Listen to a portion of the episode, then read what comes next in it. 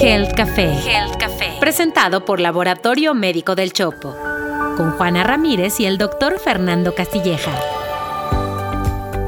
Hablar de cáncer en la mujer frecuentemente remite a tumores de mama o tumores ginecológicos. Sin embargo, existen otro tipo de cánceres que también están en incremento y que afectan la vida de las mujeres. Por eso hoy en Gel Café hablaremos de estos otros tipos de cáncer, cómo prevenirlos y detectarlos a tiempo.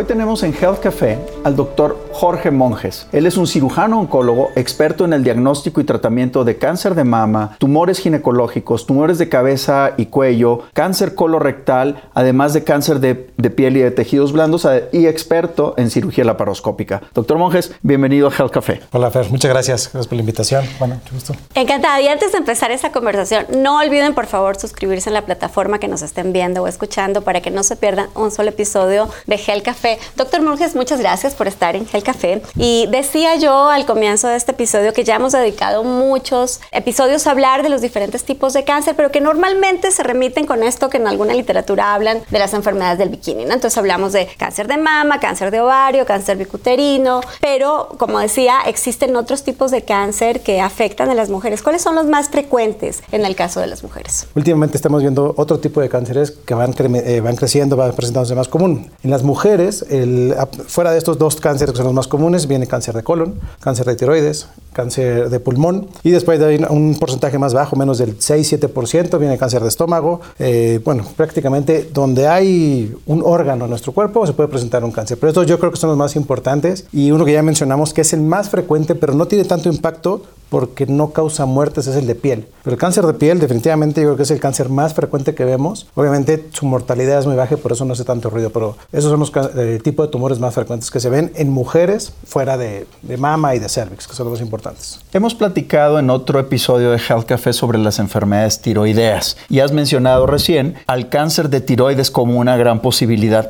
¿En qué mujeres o quién debe pensar en la posibilidad de un cáncer de tiroides como para detectar los síntomas o signos de alerta y pedir apoyo? Pues realmente todas, todas las pacientes, todos, eh, todas las mujeres que todas tienen tiroides, entonces se puede presentar en todo tipo de mujeres. Fíjate que el cáncer de tiroides, digo, afortunadamente dentro de lo que sabemos de cáncer de tiroides es un cáncer que no es tan agresivo como otros o que nos permite este, este diagnóstico tardío. Generalmente es una mujer que se presenta con un abultamiento o que eh, lo más común es que alguien le dijo que se le notaba una bolita o está notando que al tomar agua se le empieza a atorar el agua o le cambió la voz o ya van dos, tres veces que se empezó a ahogar o empezó a toser y y es algo más allá de una enfermedad de vías respiratorias. Entonces, lo más común es la presencia de un bulto, generalmente en la parte del cuello. Generalmente alguien más es el que le dice, oye, tienes algo ahí, ¿qué es? Entonces es la forma más fácil de empezar un diagnóstico. O son pacientes que por algún motivo, por ejemplo en cáncer de mama, se les hacen estudios generales y China aparece, oye, traes un nódulo, traes un nódulo y de ahí viene el, diagnóstico de cáncer. O sea, lo pueden encontrar espontáneamente, también mientras investigaban otra cosa. Es correcto. Generalmente se hacen estudios por cualquier otro motivo y resulta ser que afortunadamente el radiólogo eh, tomó la decisión de subir este transductor y le encontró uno o dos nodulitos. Digo, no todos son malignos, pero bueno, de ahí dependerá hacer una biopsia o no, dependiendo de los hallazgos del ultrasonido. Pero es generalmente la forma como hacemos el diagnóstico de cáncer de tiroides. Doctor Monjes, también eh, mencionabas el cáncer pulmonar como una de las enfermedades que también se presentan en las mujeres. Y, al respecto quisiera preguntarte, ¿esto es algo de lo que se deben preocupar solamente las mujeres fumadoras? Y, si no es así, entonces, eh, ¿cómo tenemos que identificarlo o estar al pendiente de la probabilidad de tener cáncer de pulmón? Fíjate que el cáncer de pulmón, hasta hace unos 15, 20 años, era como una enfermedad de hombres, ¿no? O sea, veía muy poquitos casos de mujeres y hoy día la incidencia en cáncer de pulmón es prácticamente igual. Sí, definitivamente las mujeres fumadoras eh, tienen un alto incremento de riesgo o aquellas que son fumadoras pasivas, estos que conviven todo el tiempo con un fumador, pues también presentan un riesgo. Hay un porcentaje menor de aquellas pacientes que no tienen ningún factor de riesgo, y es como otros eh, tipos de cáncer. Me dicen, ¿y por qué me dio cáncer a mí? Híjole, pues es mala suerte genética. Algo pasó en, el chip que traías en tu cuerpo. Y digo, pero no es exclusivo de fumadores. Sí, en 80% el culpable es el, tabaco en este tipo de cáncer, pero también se puede presentar en aquellas pacientes sanas que no han estado expuestas ni a humo de tabaco, a humo de leña, que era antes muy común que lo veíamos. Eh, puede ser simplemente una mujer sana y tuvo esta mala suerte de presentar un cáncer de pulmón. ¿Y cuáles son los primeros síntomas que tendrían que alertarnos sobre el cáncer pulmonar? El primero es una tos crónica, una tos que no se quita, que ya fuiste con un especialista, con varios especialistas, llevas tosiendo, luego empiezas a tener algo de eh, tos con moco y con sangre y algo que se asocia mucho es pérdida de peso, una pérdida de peso inexplicable, digo, varía un poco el tipo de, de cáncer que presenten de pulmón, pero bueno, puede ser, y si eres fumador y tienes estos síntomas, bueno, es un foco de, importante de, alerta. Muy bien, pues ya escucharon, así que si conocen alguna mujer en su familia, entre sus amigas, que tiene estos problemas respiratorios, escríbanos y además compartan el episodio para que vaya a buscar ayuda. Uno de los tumores también que comúnmente se pasan un poco desapercibidos en la práctica clínica son los tumores colorectales. Sí, y, luego sobre todo pensando en que mucha de esta gente este, pues no revisa sus evacuaciones normales y, y, particularmente en mujeres se diagnostica de manera tardía el cáncer colorectal. ¿Qué les debemos decir a estas mujeres para que pongan atención, para que se se, analicen, se revisen. Fíjate que este grupo de pacientes, y más en mujeres, eh, digo, tengo la experiencia de mis pacientes desde los 13 años, y no, sé si ustedes lo vivan, tienen colitis. Y viven con colitis y son estreñidas y lo ven como una forma de vida normal. Desde ahí estamos mal. O sea, no tienes por qué ser estreñida, tienes que ir al baño todos los días y efectivamente no ponen atención. Y aquí hace poquito voy a hacer referencia a un meme que vi, que cuando a alguien se le falla el coche va al mecánico, le, te falla la luz vas al electricista pero te sientes mal o tienes colitis, vas a internet, vas con el vecino, vas con el amigo, vas con tu mamá, con el tío, y ya por último llegas a un médico. Entonces, ahí es cuando es el retraso del diagnóstico.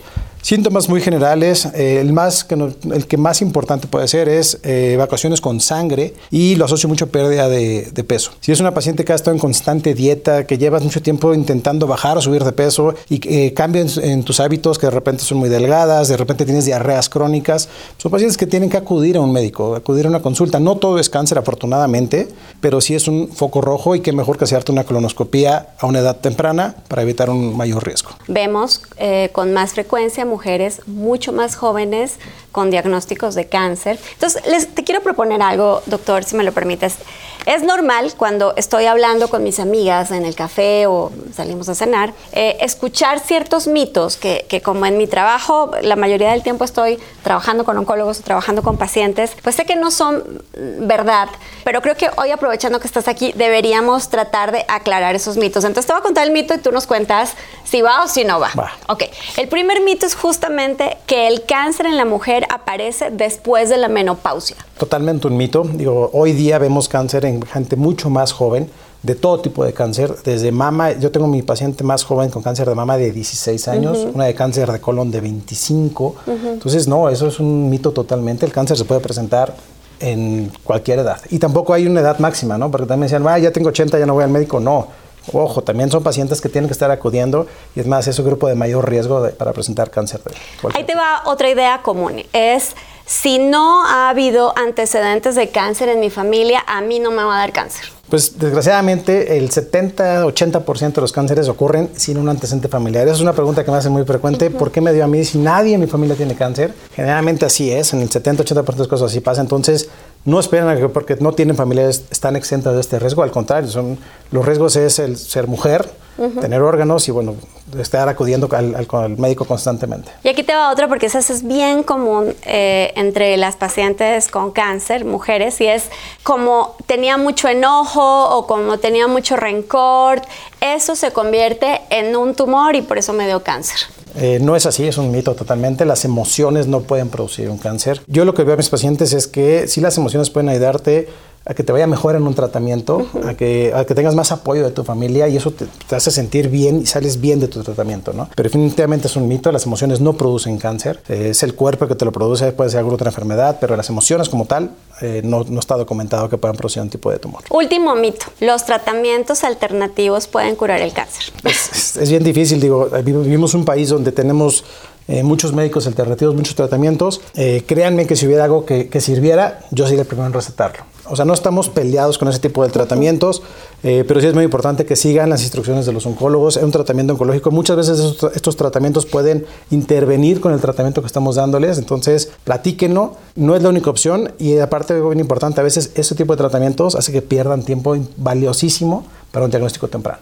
No, bueno, la, verdad es que la incidencia de cáncer ya no es ya no es una cosa menor. Una de cada tres personas en el mundo va a tener cáncer en algún momento de su vida. Y creo que esta conversación es un heads up. O sea, paremos las antenas, pongamos atención y vayamos a buscar apoyo temprano en un chequeo periódico. Pues bueno, espero que este episodio les haya gustado. Compártanlo por favor con sus amigas, con sus eh, primas, con sus mamás, con sus tías, en fin, para que todas sepan lo que tienen que hacer y puedan diagnosticarse a tiempo, porque allí tenemos una mayor esperanza de vida. Doctor Monjes, muchísimas gracias por acompañarnos en el café. Muchas gracias por la invitación. Gracias por venir. Fer, ¿dónde te encuentran? Como Fernando Castilleja en todas las redes sociales. Y a mí como Juana Ramírez o Juana Ramírez Sobin. Recuerden que todos los miércoles tenemos una cita para tomarnos un café y hablar de salud aquí en Health Café. Esto fue Health Café, presentado por Laboratorio Médico del Chopo. Análisis clínicos y estudios especializados. Un podcast de Grupo Expansión.